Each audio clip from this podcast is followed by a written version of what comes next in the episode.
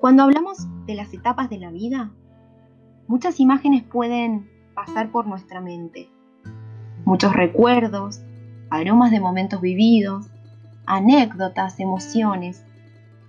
Hoy te invito a explorar la preadolescencia, esa etapa en donde inician los cambios, en donde nuestro cuerpo empieza a tomar otra forma y en donde los amigos empiezan a ser algo muy importante para nosotros. Y también este desafío de empezar a conquistar nuestra independencia.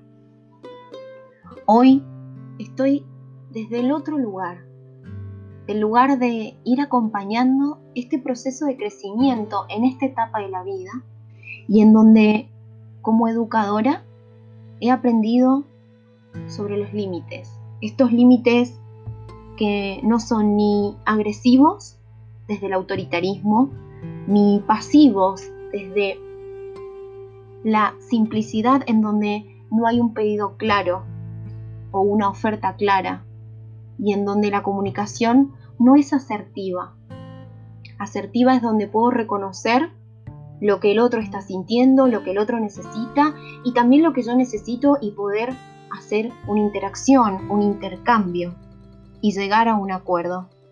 Y para esto es importante la paciencia, el poder abrir espacios de conversación una y otra y otra vez, recordando que la paciencia es la ciencia de hacer la paz.